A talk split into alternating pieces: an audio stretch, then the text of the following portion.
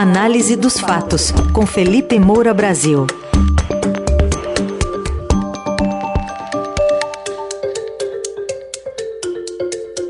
Hoje, feriado de 7 de setembro, 200 anos da independência do Brasil, comentário do Felipe Moura Brasil.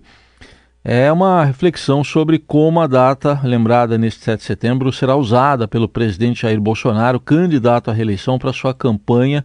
Felipe, que hoje está conosco num comentário que ele gravou e nós vamos ouvir agora. Bom dia, Felipe.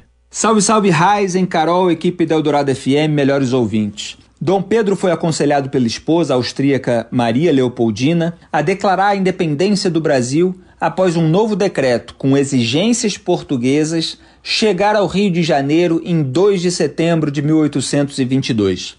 De viagem a São Paulo, ele recebeu a carta da princesa em 7 de setembro e, apesar de uma forte dor de barriga, seguiu seu conselho próximo ao Riacho Ipiranga, encerrando 322 anos de domínio colonial exercido por Portugal.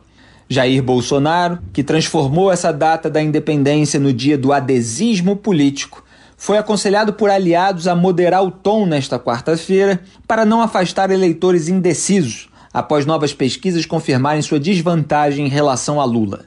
Porque sim, bolsonaristas adotam e mudam de estratégias em função dos resultados. De modo que esse expediente comum de desqualificar pesquisa é só jogo de cena para massas de manobra.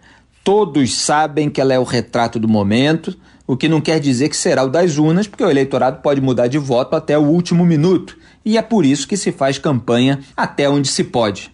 A campanha bolsonarista conta com imagens da mistura de militares e manifestantes para turbinar a propaganda personalista e ufanista do presidente nessa semana e nas próximas. Mas se ele radicalizar em seus discursos nos atos em Brasília e no Rio de Janeiro, terá dificuldade em furar a bolha de convertidos para atrair um eleitorado novo e resgatar aquele que perdeu. O circo está montado Bolsonaro sobe aos carros de som, ciente de que suas palavras terão imensa repercussão. Se porventura se empolgar demais, porém, talvez seja o caso de alegar dor de barriga, picar a mula e deixar o resto para sua esposa Michele. Bom feriado a todos. Felipe Moura Brasil volta amanhã aqui ao Jornal Eldorado ao vivo e a coluna de hoje sempre, como todas, sempre fica em podcast e no site radioeldorado.com.br.